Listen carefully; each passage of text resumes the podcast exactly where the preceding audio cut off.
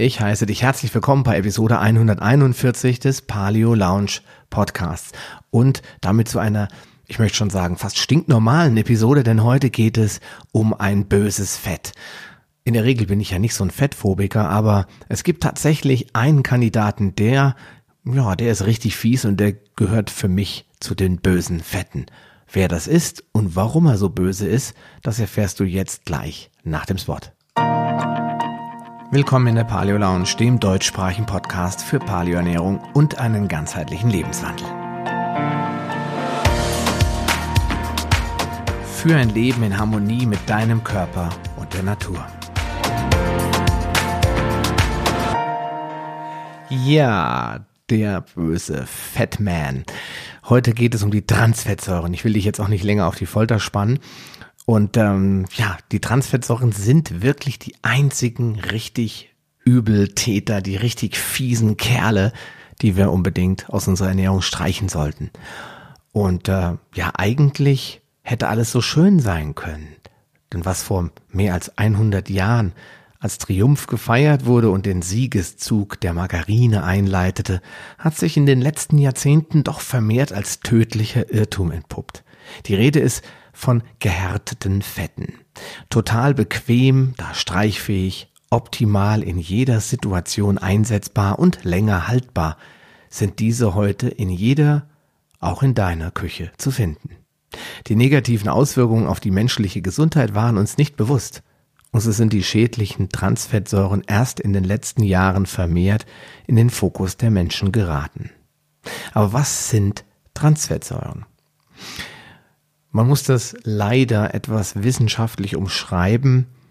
Ähm, ich persönlich habe es nicht kapiert, auch nach dreimal Lesen, aber ich versuche es dir mit meinen Worten zu erklären, nachdem ich dir es vorgelesen habe. Denn Transfettsäuren sind ungesättigte Fettsäuren mit einer oder mehrerer Doppelbindungen in Trans Konfiguration. Sie entstehen, indem sich die Wasserstoffatome an den durch Doppelbindungen verknüpften Kohlenstoffatomen auf entgegengesetzten Seiten befinden, anstatt auf der gleichen. Hm, hast du das jetzt verstanden? Ich ehrlich gesagt nicht. Aber wenn man sich das Bild dazu anschaut, und das werde ich dir jetzt hier in die Show Notes rein verlinken, dann wird es eigentlich klar, was damit gemeint wird. Denn wenn normalerweise diese beiden Wasserstoffatome auf der gleichen Seite an dem Kohlenstoffatom andocken, dann tun sie es bei Transfettsäuren auf den gegenüberliegenden Seiten. Und das ist der wesentliche Unterschied. In der Lebensmitteltechnologie ist dieser Prozess beabsichtigt und soll die Textur und auch die Stabilität des Öls verändern. Härtung, das ist das Ziel der ganzen Sache. Aus flüssigen Ölen sollen eben streichfähige Fette werden. Ja, und welche Risiken hat das Ganze? Bisher, das habe ich ganz am Anfang schon angedeutet, gibt es überhaupt gar keine positiven Wirkungen von Transfettsäuren. Es sind zumindest keine bekannt. Auch wenn sie tatsächlich in der Natur vorkommen, das heißt nicht nur durch ja, biochemische oder lebenstechnologische Prozesse erzeugt werden, sondern auch, wie schon, wie schon gesagt, in der Natur vorkommen, zum Beispiel in Milchprodukten, haben wir bisher noch keinen einzigen positiven Aspekt an Transfettsäuren feststellen können. Es kann also nur als reines Speicherfett hergestellt werden. Und wenn du jetzt zum Beispiel ein Produkt isst, das aus 100 Gramm Gewicht, also 100 Gramm schwer ist und besteht zu 20 Prozent aus Fett und es hätte 30 Prozent Transfettsäuren, dann hättest du nach Adam Riese 100 Gramm, 20 Gramm Fett, und davon 30 Prozent, also schon 6 Gramm pures Bauchfett zu dir genommen. Das ist jetzt nicht viel, wenn wir uns alle so ein bisschen im Spiegel betrachten. Ich äh, werde jetzt bald in Urlaub fahren, da wird es wahrscheinlich danach ein bisschen mehr sein. Dann sind das natürlich wenige Gramm, aber wenn wir jetzt mal gucken, was wir die ganze Woche so essen, was vor allen Dingen Menschen essen, die auf ihre Ernährung gar nicht unbedingt so achten, dann können da schon nicht unerhebliche Mengen an Transfetten hinzukommen oder eben Bauchspeck aufgebaut werden. Ja, wann was sind die weiteren Probleme? Weil Speck kann man wieder abstrampeln oder abnehmen durch Fasten, das ist nicht das Problem. Aber es gibt Dinge, die sind nicht so einfach zu ignorieren. Und da gehen wir ein bisschen drauf ein. Zum Beispiel reden wir über die Blutfettwerte. Das sind all, das sind die sogenannten Triglyceride. Das sind diese Werte, Blutfettwerte, die bei vielen Menschen erhöht sind und die vom Arzt immer sofort angekreidet werden. Da wird immer mit dem roten Stift markiert und gesagt, die sind zu hoch. Und Blutfettwerte, wenn die zu hoch sind, dann ist das immer ein sehr, sehr gutes Zeichen oder ein Marker dafür, dass das Cholesterin insgesamt zu hoch ist. Und man hat festgestellt in Untersuchungen, dass Transfette die Blutfettwerte negativ beeinflussen. Das sogenannte Low-Density Lipoprotein, das also das niedrigwertige LDL-Cholesterin sehr deutlich erhöhen, sowie das Gesamtcholesterin steigen lassen und außerdem die HDL-Werte, also die positiven, die sogenannten High-Density-Lipoproteine im gleichen Maße wieder sinken lassen. Tja, und was sind jetzt die unmittelbaren Folgen von diesem steigenden Cholesterinspiegel, dem sinkenden HDL-Cholesterin und welche Risiken verbergen sich dahinter? Und das ist ja für alle Cholesterin-induzierten Krankheiten das Gleiche, was auch hier gilt. Wir haben eine Fettstoffwechselstörung. Diese Fettstoffwechselstörung hat ganz, ganz mannigfaltige äh, Risiken und Dinge, die da passieren können. Und in erster Linie wird es dazu führen, dass sich Fett an Stellen anlagert, wo es nicht unbedingt schön aussieht. Wir haben eine Entzündungsneigung in den Gefäßen, vor allen Dingen in den Arterien, also den sauerstoffführenden Gefäßen. Und das führt dazu, dass äh, wir irgendwann so eine Art Arteriosklerose entwickeln können, das heißt eine Gefäßerkrankung, die dazu führt, dass die Gefäße sich verengen, dass der Blutdruck steigt, dass im letzten Schritt sich eine Stenose bildet und dadurch, dass sich an dieser Verengung der Blutfuß staut, erzeuge ich ein sehr, sehr hohes Risiko für eine ischämische Attacke, einen Herz, Kreislaufzusammenbruch, zum Beispiel in Form von einem Herzanfall, einem Herzinfarkt oder was ganz häufig passiert, in meiner Familie schon einige Male passiert ist. Und äh, zum Glück haben es alle überlebt, aber nicht selten eben der Schlaganfall. Der, ähm, den wollen wir natürlich nicht, den wollen wir unbedingt verhindern und vermeiden und deswegen sollten wir die Transfette auch wirklich aus unserer Nahrung streichen. Aber ja, natürlich können diese Dinge passieren. Menschen, die das nicht besser wissen oder die auch gar nicht wissen, was sie da eigentlich essen, sind diesen Konsequenzen ja nahezu hoffnungslos ausgeliefert.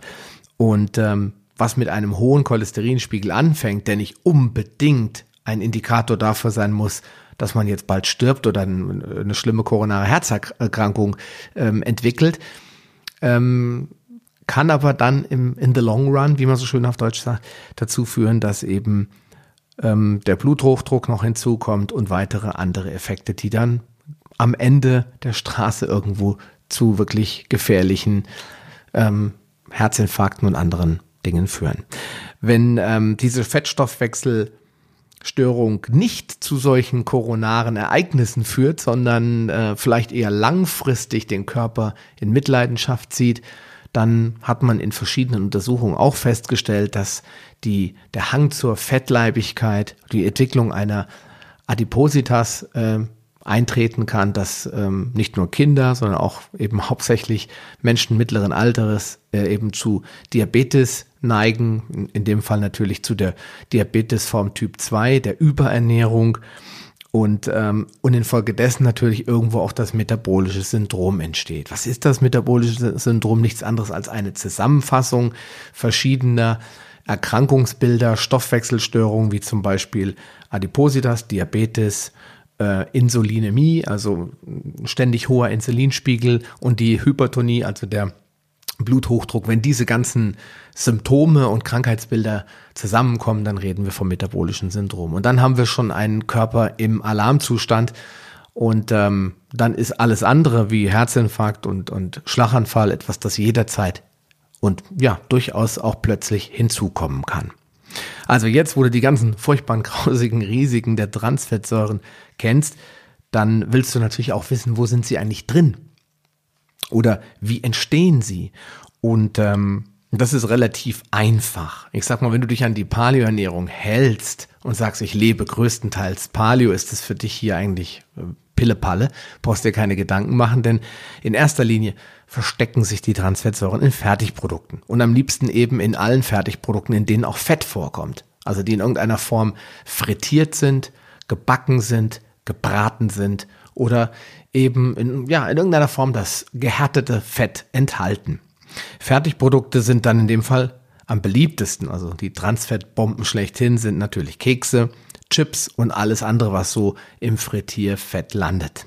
Aber generell in allen anderen Produkten auch, auf deren Zutatenliste sich gehärtete, teilgehärtete oder partiell hydrogenierte Fette befinden. Also schau einfach mal drauf, wenn du ein Produkt äh, in der Hand hast, sagst, hm, da ich habe jetzt Lust auf ein Bounty oder was auch immer oder auf die Chocolate Double Choc Cookies, tralala, schaust du mal drauf, was auf der Verpackung steht und taucht irgendwo dieses Wort auf, gehärtet, teilgehärtet oder partiell hydrogeniert, dann weißt du schon mal, aha, Transfette gibt's hier kostenlos dazu. Ein paar Beispiele möchte ich dir noch geben. Ähm, wir fangen ganz unten an Milchprodukte und Fleisch von Wiederkäuern enthält in der Regel in Anführungsstrichen nur drei bis sechs Prozent Transfette. Aber da ist es auch wichtig, die Art und Weise der Fütterung mit in Betracht zu ziehen. Deswegen ist das sehr allgemein, wenn du jetzt nur auf Weidefleisch zurückgreifst und nur auf wirklich biologisch erzeugte Produkte dürfte der Wert deutlich niedriger liegen. Instant-Suppen, Fertigsoßen haben ungefähr zehn Prozent Transfette muss nicht sein. Das ist jetzt ein Querschnitt über alle Produkte. Dann haben wir Backwaren wie Kekse, Croissants, Blätterteig bis zu 15% Transfettsäuren. Margarine bis zu 20% Transfettsäuren. Deswegen meiner Meinung nach gehört Margarine verboten. Das hat überhaupt nichts mit gesunder Ernährung zu tun. Vor allen Dingen, wenn dann so Firmen wie Bezell noch so frech sind und die noch als herzgesund verkaufen, obwohl das Gegenteil der Fall sein dürfte. Dann haben wir teilgehärtetes Backfett bis zu 30 Prozent und ganz oben auf der auf dem Platz eins ist das Frittierfett und vor allen Dingen besonders schlimm, wenn es noch mehrfach benutzt wurde, so wie an der Frittenbude, weil die haben ja jetzt keine Möglichkeit bei jeder Portion Pommes das Frittierfett wegzukippen. Da hätten die einen Frittierfettverbrauch, der irgendwo im 100 Liter, 200 Liter Bereich liegen würde am Tag. Insofern würde ich sagen, ist es völlig normal und gibt uns einen Hinweis, dass Pommes kein gutes Nahrungsmittel ist. Da reden wir ebenfalls von bis zu 30 Prozent Transfettsäurenanteil. Vielleicht sogar ein paar mehr. Ja, und wie können die jetzt noch entstehen? Das ist nämlich eine mindestens genauso wichtige Frage. Es ist nämlich ganz oft so, dass wir selbst uns Transfettsäuren herstellen. Sie entstehen nämlich bei der Erhitzung von pflanzlichen Fetten mit hohem Anteil an mehrfach ungesättigten Fettsäuren, zum Beispiel beim Frittieren und beim Braten. Warum nicht beim Backen? Also wir gehen nochmal auf die Temperatur ein. Die spielt nämlich eine ganz wesentliche Rolle beim, bei der Entstehung von Transfettsäuren, denn diese entstehen theoretisch können sie entstehen ab einer Temperatur von 130 Grad Celsius. Und das hast du beim Braten in der Pfanne immer und beim Frittieren ja sowieso. So dass du ähm, bei diesen beiden Herstellungsverfahren ganz, ganz oft in die Transfettfalle tappen wirst. Wo es ein bisschen äh, besser aussieht, ist äh, beim äh, Erhitzen, beim, in Form von anderen Methoden, wie zum Beispiel beim Kochen, weil beim Kochen bist du unter 100 Grad oder knapp bei 100 Grad. Und wenn du jetzt zum Beispiel äh, Produkte in den Backofen tust, dann tust du das ja ganz oft, ähm, weil du keine Fette hinzufügst. Und ähm, wenn du dann Fette hinzufügst, was ich zum Beispiel gerne tue, wenn ich meinen Fisch dort backe. Dann füge ich Olivenöl dazu und äh, sehr, sehr wenig. Und da das ein einfach ungesättigtes äh, Fett ist, ist die Wahrscheinlichkeit, dass Transfettsäuren dabei entstehen, deutlich geringer als bei den mehrfach ungesättigten Fetten. Und wenn du da ganz auf Nummer sicher gehen willst, dann fügst du das Fett am Ende hinzu. Oder du verwendest ein Fett, das hochtemperaturstabil ist. Und das ist in dem Fall Kokosöl. Ja, dann hätten wir schon mal einen Punkt abgehakt, was du dagegen tun kannst. Denn jetzt stellt sich die Frage, du weißt, was sind Transfettsäuren, du weißt, was sie dir antun können beim übermäßigen Konsum, du weißt, dass sie auch keine wirklich positive Seite haben, während zum Beispiel Antinährstoffe oder Produkte, die Antinährstoffe beinhalten, immer noch so eine positive Seite haben, hast du bei den Transfettsäuren eigentlich nur negative Aspekte. Du weißt, wo sie sich drin verstecken und du weißt, wie sie bei dir zu Hause durchaus leicht und bequem entstehen können. Und jetzt stellt sich natürlich die Frage, was kannst du dagegen tun? Die einfachste Möglichkeit ist, nicht mehr zu backen, äh, Entschuldigung, nicht mehr zu frittieren und nicht mehr zu braten und ähm, diese Produkte einfach nicht mehr zu kaufen. Das ist allerdings relativ einseitig argumentiert und du wirst dich vielleicht auch fragen, ja Mensch, da muss ja noch irgendwas dazwischen geben, zwischen 0 und 1. Und ja, das ist so, denn ich gebe es zu, schuldig im Sinne der Anklage. Ich bin jetzt auch jemand, der am zu gern mal ein Spiegelei macht oder irgendein Steak in der Pfanne brät.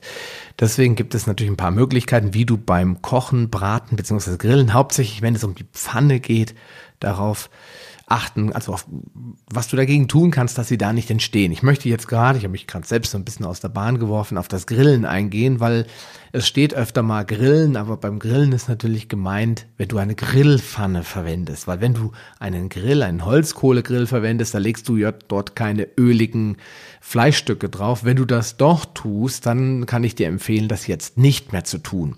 Das heißt, oder dann eben weniger davon zu verwenden, denn gerade ölhaltige Marinaden, die äh, sind äh, prädestiniert, auch auf Molzkohle oder Gasgrill dann Transfettsäuren zu erzeugen. Am besten ist es dann dort, die auf diese Marinaden zu verzichten oder in irgendeiner Form diese Marinaden ölfrei zu kriegen, so dass du eben kein Öl mehr verwendest, sondern es vielleicht nachträglich hinzufügst. Tja, und dann kannst du natürlich einfach weniger braten und weniger grillen in der Pfanne. Das ist eine gute, eine gute Möglichkeit. Ich persönlich verwende sehr oft den Ofen. Ich, meine Frau und ich machen ab und zu sonntags Bacon in den Ofen und legen noch ein paar Würstchen dazwischen, so kleine fränkische Würstchen. Und ähm, das ist so ein typisch amerikanisches Frühstück aus meiner Kindheit.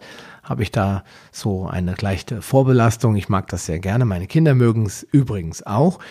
Und ähm, weil wir immer Probleme hatten mit der Pfanne, dass das dann nicht schön wurde, es war dann zu kross oder zu äh, hart oder es war einfach insgesamt trockener, es hat dann den Kindern nicht geschmeckt und dann haben wir gesagt, okay, wir suchen nach einer Möglichkeit, wo wir nicht die ganze Zeit daneben stehen müssen und haben beschlossen, okay, wir machen das mit Backpapier, legen die Baconstreifen schön nebeneinander auf das Backblech und bei 140 Grad wird das dann einfach ein paar Minuten im Backofen gebacken. Und die werden super gleichmäßig gebräunt und äh, da ist nichts mehr mit verbrennen. Man kann sie anschließend bei 30, 40 Grad drin liegen lassen, dass sie schön warm bleiben und sie dann bei Bedarf servieren.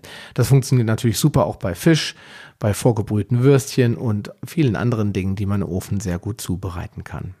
Fleisch kann man natürlich auch sehr sch äh, schön scharf anbraten in einer Edelstahlpfanne, ohne überhaupt Fett zu benutzen. Ich habe damals mal so einen Steakbratkurs gemacht, an meinem damaligen Wohnort in Kassel, auch zusammen mit meiner Frau. Und wir haben festgestellt, ja, Steaks braten ist schon so eine Kunst für sich, aber eins, das hatten wir beide nicht auf dem Zeiger, ist, Steaks brät man am besten ohne Fett. Weil in dem Moment, wo sie schön scharf angebraten werden und die Poren geschlossen werden, lässt sich das Steak super von der Pfanne lösen, ohne dass man eine Teflonpfanne braucht oder Öl. Insofern geht das natürlich immer. Und äh, dann kann man auch im Kontaktgrill sehr schön arbeiten. Wir haben so einen Kontaktgrill, den benutzen wir hauptsächlich im Sommer für unsere äh, Fleischpatties für Burger oder Vergleichbares. Da haben wir auch schon so Putenfilets drinne gegrillt. Das wird auch mit einem gusseisernen System realisiert. Das heißt, ich habe oben eine Gussplatte, unten eine Gussplatte. Das wird stark erhitzt und dann wird einfach das Produkt dazwischen gemacht. Und je mehr Öl da drin ist, desto mehr Sauerei gibt es. Deswegen nutzt man das eigentlich auch komplett ölfrei. Kontaktgrills gibt's, sagen wir mal, schon für äh, Tefal für ein paar Euro. Ich persönlich habe mir etwas teureren gekauft, weil ich eben eine gusseiserne Platte wollte und kein Aluminium. Und äh, da kann ich nur sagen, das ist ein riesen Rauch und Qualm dann. Das hat ein bisschen was von einem echten Holzkohlegrill, aber es ist komplett frei von Fett und Öl und dementsprechend noch transfettfrei. Klappt also auch super mit dieser Methode. Ja, und dann kann man natürlich Pfannen verwenden, bei denen man weniger Fett oder Öl braucht. Und das sind natürlich beschichtete Pfannen. Da gibt es natürlich viele Diskussionen darüber, ob beschichtete Pfannen gesund sind oder nicht.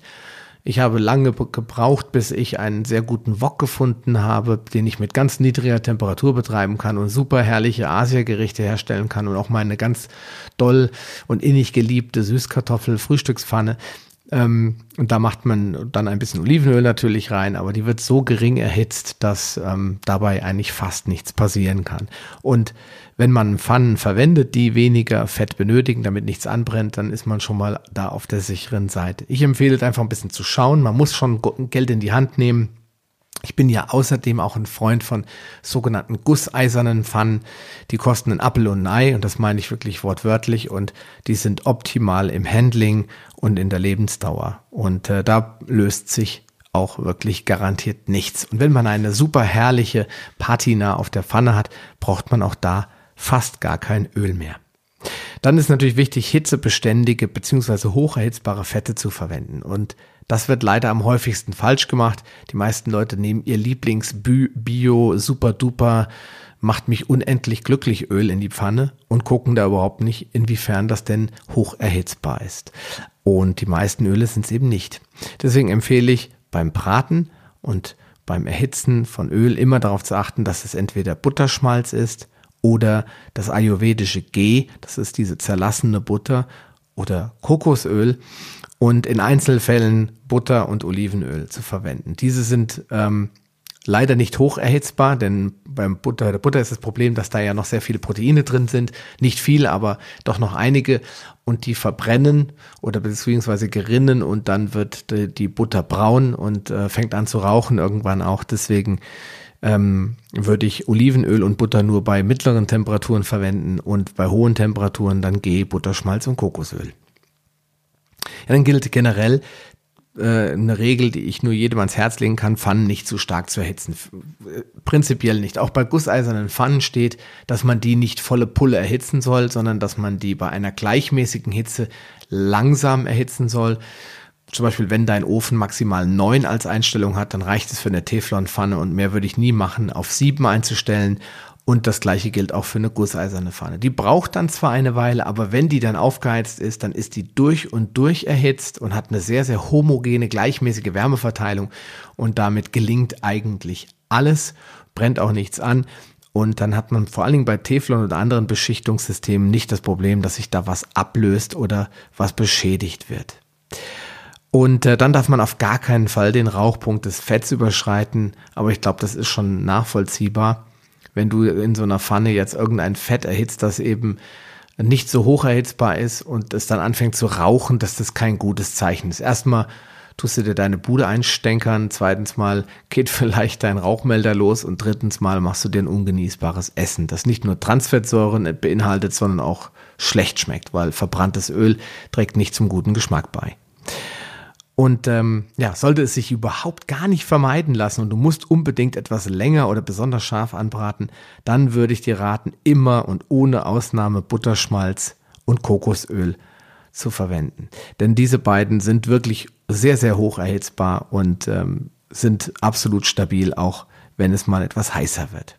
Auf keinen Fall solltest du wir in dem Fall Öle verwenden, die einen hohen Anteil an mehrfach ungesättigten Fettsäuren aufweisen. Zum Beispiel Sonnenblumen, Distel, Weißenkeim, Walnuss oder Leinöl. Leinöl ist ein sehr, sehr wertvolles Öl, das man eigentlich ausschließlich kalt genießen sollte. Denn es wird ganz schnell ranzig, es fängt ganz schnell an zu rauchen und dann entstehen auch wirklich ganz viele ungesunde Transfettsäuren. Deswegen Leinöl auf den Salat oder auf kalte Gerichte und auf gar keinen Fall erhitzen. Ansonsten ist Leinöl ein wirklich wunderbares Öl, das ich nur jedem empfehlen kann.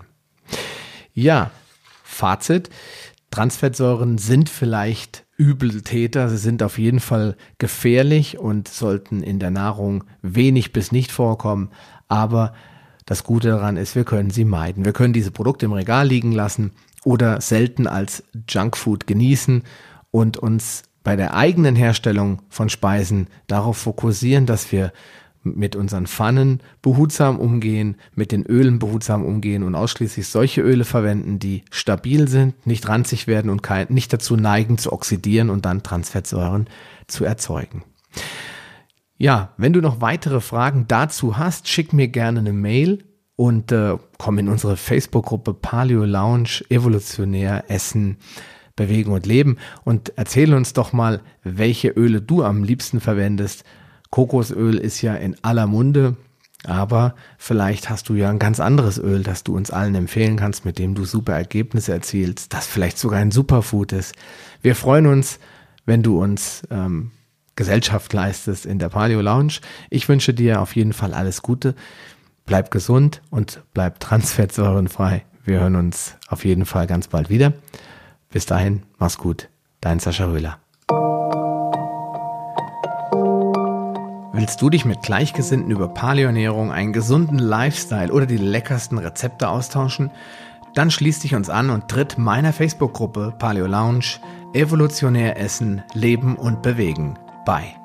Den Link findest du in den Show Notes sowie alle anderen wichtigen Informationen und weiterführenden Links.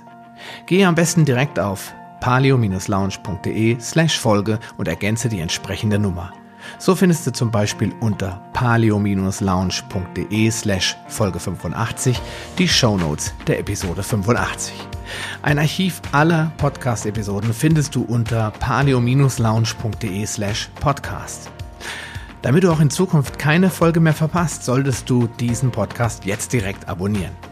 Du findest ihn bei iTunes, Stitcher Radio, TuneIn, Podcast.de, Spotify und vielen anderen Podcast-Verzeichnissen. Ich freue mich, wenn du beim nächsten Mal wieder einschaltest und wünsche dir viel Erfolg bei der Umsetzung deiner persönlichen Ziele. Bleib gesund, dein Sascha Röhler.